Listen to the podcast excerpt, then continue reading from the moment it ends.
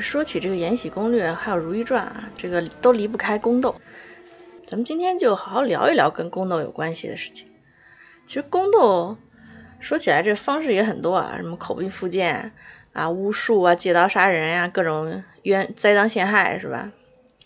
那历史上确实也有很多这方面的记载，那确实是斗得你死我活的。真正的这个宫斗啊，就比电视剧里面演的那个波涛汹涌多了。可是呢，你要是觉得说啊，我一入皇宫我就得斗，其实这也不是的。很多的时候，这个后宫的这些个妃嫔们啊，你与其把它理解成是情敌关系，这倒不如理解成是同事关系。一般来讲呢，这个嫔妃之间啊，除非真的有很严重的这个利益冲突，才会有这些所谓的这个斗争。通常没什么重大利害关系的时候，那些嫔妃也不会闲的没事干啊，就为了皇上两句恩宠，或者或者就两句夸奖，就斗得个你死我活的。就好像你上班，这个领导表扬了你的同事，你也不至于就就怀恨在心，就非得弄死他不可，是不是？而且在绝大部分的时候，这个皇后的地位是非常崇高的，这个事儿是毋庸置疑的。你像在民众心中也一样，这个国母是吧？在皇帝心中也是一样的。正妻呢只有一个，其他的那些个妃嫔什么的，这都是妾。在古代啊，妾跟一件物品是没什么差别的，连国家法律都是这么规定的。我们之前也说过这个关于中国古代这个婚姻制，所以在古代男人的心里面，其实这个事儿应该是一种思维定式。妻就是妻，妻是家人，妾是什么？妾就是家里一件东西，而且皇后本身也是有一定政治意义的象征。那一般，除非这个皇上智商就是小学生水平，这否则一般他是不太会这个宠妾灭妻，也不太会废后。你从这个文史里面的记载也看得出，其实很多皇帝跟皇后的这个感情都是非常好的。而且呢，我们都知道这个后宫不得干政，是吧？那同样的，皇帝呢也不能干涉后宫，后宫一切都是皇后说了算的，就包括每个宫里边吃穿用度啊，这你给你开多少月例银子，给你多少人使唤呀，这都是皇后说了算的。你说你在当一个小小的这个嫔妃，你没事跟皇后对着干，你是不是不想活了呀？你说一个妃子啊，你要是跟皇后不和。那基本上连接近皇帝的机会都没有。你说我光啊拉拢皇上，敢给皇后脸色看？不好意思啊，皇后说你今天没空，把你这牌子撤了。那皇上就连根本见都见不着你。包括之前的那个《甄嬛传》啊，还有这个《延禧》啊，什么，包括《如懿传》，这个都把皇贵妃这个抬得很高啊，就好像。那个你经常能看见皇后跟皇贵妃斗得不可开交啊。我们上一期说令妃的这个时候也说过这个皇贵妃的事，但还得多说一句啊。事实上，你想象中的皇后跟皇贵妃斗啊，这个一般不太存在，因为通常呢，皇后活着而且能理事的时候是不会立皇贵妃的。立皇贵妃都是什么情况？通常就是皇后病重啊，或者像那个乾隆那个继后，她被打入冷宫了，但是还没死。那这种情况，他不能理事了。这种情况下会立一个皇贵妃帮忙管理宫中内务，一般就属于替补皇后。等到皇后过世之后呢，就直接继任皇后了。那还有一种情况就是宫中很久都没有皇后了，那皇上呢就还需要一个女人来管事儿，但是又有一些原因呢不能封为皇后，所以就立一个皇贵妃来管事儿。这也可以参考这个之前令妃的这种情况，这很明显是皇上不愿意立她为皇后。所以就给了他一个皇贵妃，就让他干活。所以在很多情况下，其实这个所谓的宫斗啊，也不会说就是要人性命的那种，就是无非使点手段，要么让皇上不待见你，或者就是背地里给你找点不痛快，自己偷着乐呵乐呵。可是呢，咱们现在说的是没有利益冲突的时候，是吧？可是当真的利益冲突出现的时候啊。这宫斗其实是非常直接，而且是非常血淋淋的，有一些就直接要你命。啊，当然了，这个通常那个直接说要人性命的那种，一般就是皇上死了，或者是皇上太懦弱，这个后宫掌权，再就是这个后妃非常非常得宠，那皇上就睁一只眼闭一只眼。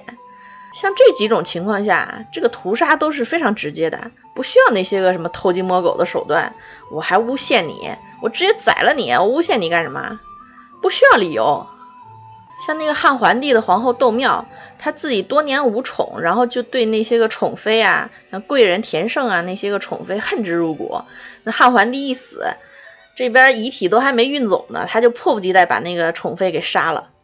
还有像那袁绍的正妻刘夫人，这袁绍一死了之后，他把那个袁绍的五个宠妾全杀了，不光杀，还毁尸，就把那个脸都给毁了。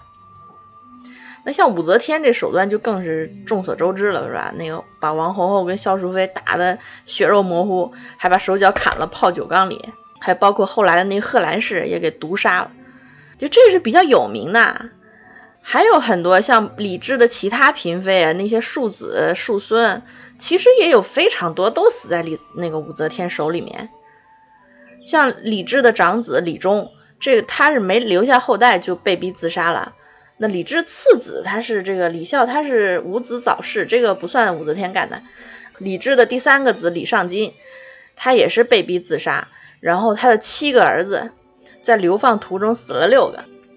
那李治的第四个儿子李素杰，这个是萧淑妃生的，这就仇大了。这个萧淑妃死了之后呢，他是被贬，然后后来呢又被诬告，然后被这个缢杀之后，李素杰的十三个儿子被杀了九个。剩下四个是因为年幼这逃过一劫，后来又被长期囚禁在雷州。剩下的就都是那个武则天自己的儿子了。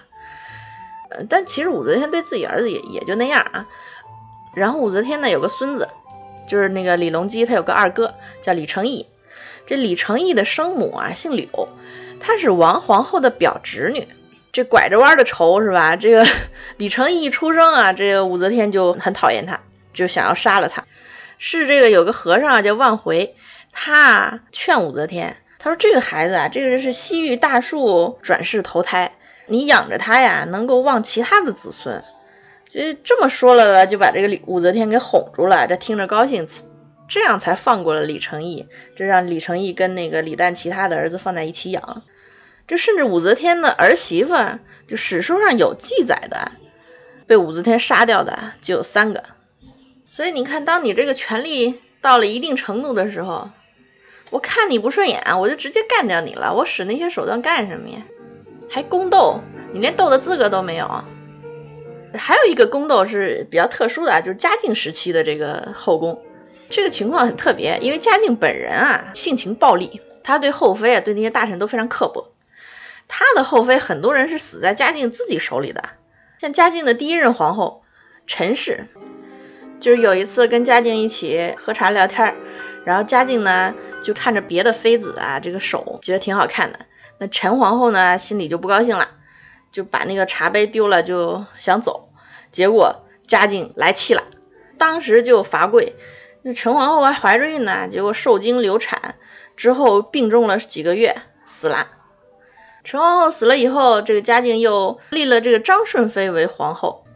这张皇后后来呢，也是触怒了嘉靖啊，就又把她给废了。废了之后就郁郁寡欢啊，过了几年也死了。而且她死的时候是以这个嫔礼下葬的。那张皇后死了之后呢，嘉靖又立了第三任皇后，而且是他自己挺满意的一个皇后啊，方氏。但这方皇后呢，也干了点错事啊，她把那个嘉靖宠爱的一个曹端妃给杀了，结果嘉靖就恨上了。后来有一次宫中起火。这嘉靖皇帝就不准人去救方皇后，就放任方皇后被活活给烧死了。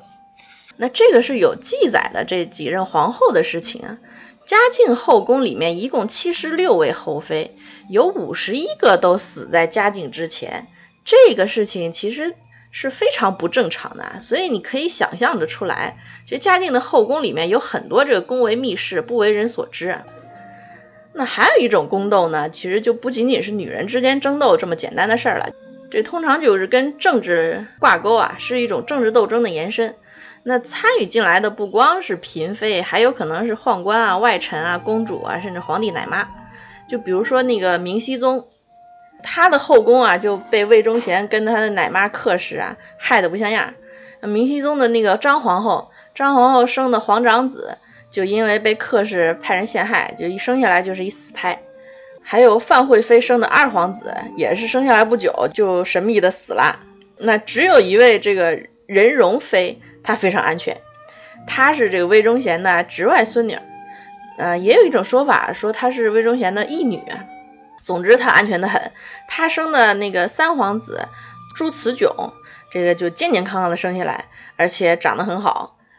就如果没有意外的话呢，这个孩子啊就有可能成为新一代的皇帝。